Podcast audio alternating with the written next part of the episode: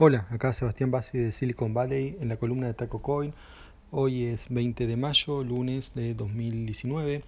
Y bueno, quería hoy hacer un programa especial. Si bien hoy es un día donde se está hablando, los temas principales en Estados Unidos prácticamente son justamente hay uno, uno de origen tecnológico, que es el bueno, la prohibición o no todo esto que está pasando con bueno en el contexto de la guerra comercial ¿no? entre China y Estados Unidos y bueno y, la, y lo que ha pasado con Huawei que que bueno, Google aparentemente no dará soporte en, su Android, no dejará instalar versiones no gratuitas de, de, Android y bueno, y también que en futuras versiones le cortarán el acceso a la, al App Store, todo eso, bueno, eso es un tema que es muy hablado en Estados Unidos, pese a que Huawei no tiene penetración en el mercado, bueno, tiene muchísimas implicancias.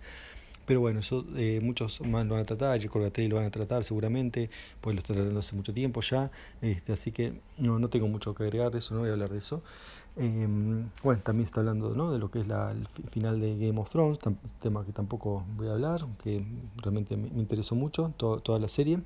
Y así que les voy a hablar de un tema más eh, no, no temporal, o sea que, que, no es algo así del momento, pero bueno, también justamente inspiró un comentario de Ariel con respecto a, bueno, a que la hija había publicado un, un libro usando el sistema KDP, eh, de que es Kindle Direct Publishing, ¿no? para que uno se autopublique sus libros y estén disponibles eh, para bajar en el Kindle o también incluso tienen el sistema para imprimirlos a demanda.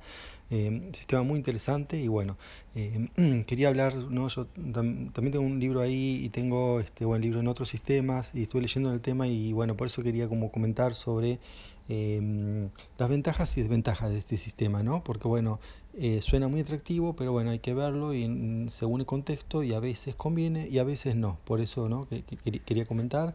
Eh, no digo que no convenga, sino que bueno, depende de un montón de factores, puede ser lo mejor o puede no ser la mejor opción, ¿no? O sea, ¿cómo, cómo es esto? Bueno, por empezar es un sistema donde uno eh, escribe y publica eh, y digamos y Amazon se encarga de lo que es la distribución y la venta y tiene herramientas para facilitar otras cosas ¿no? Eh, o mm, para redireccionar a terceros para que hagan distintas etapas ¿no? porque el libro no es escribir nada más sino que hay muchos eh, pasos que van más allá de la, escritura como la edición que es muy importante el proofreading eh, la tapa ¿no? el, dise el diseño de la tapa elección del título, eh, poner la, meta, la metadata, Entonces son todas cosas que el autor más o menos puede hacer algunas de ellas, bueno, algún autor podrá hacer todo, eh, pero generalmente uno no es bueno corrigiéndose a sí mismo, no digo que uno no pueda, pero generalmente, eh, digamos, uno en general no, no, no, es tan crítico con uno mismo como lo es con los demás, un tema psicológico.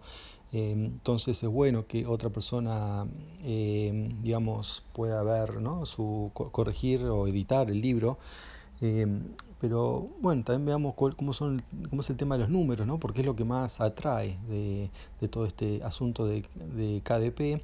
Eh, bueno, Amazon le da al autor un 70% ¿no? de regalías de lo que vende. Y 70% en la industria editorial es muchísimo, eso por eso es tan atractivo el sistema, eh, porque contra qué lo estamos comparando contra eh, de regalía promedio, ¿no? Pues esto es promedio, obviamente cada editorial tiene su política, depende también de, de un montón de cosas, un autor famoso, un autor desconocido, eh, depende de las categorías, un montón de cosas, pero se habla un promedio entre 10-15% de regalías, pero ese 10-15% a veces está normalmente suele ser contra lo que vende el, digamos, como parte de lo que eh, deja la ganancia del libro en precio suele ser mayorista, porque la editorial generalmente no vende al público, sino que se lo vende a las a los bookstores, o sea, a las librerías, también vende bibliotecas, eh, pero bueno, también a un precio diferencial. Entonces, lo vende a la librería y a veces suele venderlo al 50% para que la librería tenga el 50% de margen. Entonces, si lo vende el 50%, se paga royalty sobre el 50% del precio de tapa. Entonces, digamos, del total, el autor puede llegar ganar 5, 7%, o en casos excepcionales puede llegar ganar 10% ¿no? de lo que se vende al público el libro. Probablemente un 7% es un valor normal. Entonces, imagínense 7 contra 70%. O 10 contra el 70%. Entonces uno llega, uno ya viendo esos números solamente eh, dice, bueno, ya está, ¿por qué voy a pensarlo tanto? ¿Que quiero ganar 70%, 7%? Eh, o sea, por el número nomás uno pensaría conviene KDP y bueno, muchas veces es lo que ocurre, conviene eso. Pero bueno, eh, quería contar que a veces hay que mirar otras cosas como por ejemplo, eh, bueno, ese número sobre unidades vendidas obviamente y ahora, ¿qué sistema vende más? Bueno, también depende, pero en general em, la editorial, como se encarga, tiene, tiene algunas ventajas, ¿no? Que bueno, tienen un presupuesto de marketing que uno normalmente no tiene y además la editorial em, vende otros libros y, ayuda a potenciar la venta de otros libros que están en el mismo catálogo, porque eso ayuda a tener llegada a, los, eh, a las librerías, ayuda también en la página, que uno está mirando uno de, un, de un, este, una serie de libros y ve otro de la misma editorial, bueno, hacen... Eh, envían digamos libros a reviewers ¿no? Revistas especializadas. Bueno, tiene un montón de técnicas que ayudan a que se vendan más libros. Entonces, típicamente suelen venderse hasta veces 10 veces más por editorial que por KDP, o sea, por Amazon. Me refiero a lo que es Amazon en esta versión que es Kindle eh, Direct Publishing. Entonces vende más, está bien, por, eso compensa un poco, dice, bueno, está bien, el autor gana menos, pero eh, vende más o potencialmente puede vender más. Y mm, entonces, pero fíjense, si vende 10 veces más, pero gana 10 veces más realidad, más o menos es lo mismo, o sea, por ese lado. Pero por otro, en, este, en este caso, ¿no? el, autor, en el caso de, digamos, del publisher o la editorial tradicional, el autor no tiene que preocuparse de, la tapa, ¿no? una buena tapa es importante.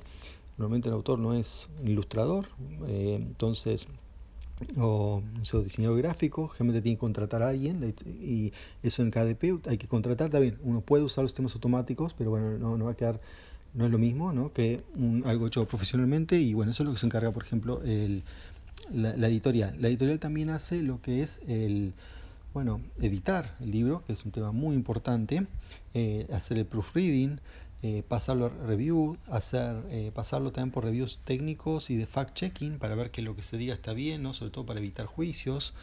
Em, o sea, hace todo un servicio que obviamente KDP no, no hace o, a veces hay que pagarlo por separado. y, bueno, digamos, eso es como que compensa ¿no? la, con directamente hacerlo por uno. Entonces, bueno, ¿qué conviene en definitiva? Y depende, depende también cada, cada persona. Este, mm, por ahí, a veces, ¿no? Uno de los, eh, de los consejos que se da para mucha gente es eh, decir, bueno, por ahí conviene uno, el primer, primer libro que sea con una editorial, porque uno sí aprende el proceso y después sí puede hacerlo solo. Eh, pero le digo, no es una solución para, válida para todos. Por ahí hay gente que hace KDP, hay gente que ha tenido vía KDP eh, bestsellers, ¿no? mejor que en publishers comunes. No es normal, o sea, eh, ocurre en, una minoría de los casos. Pero bueno, ocurre.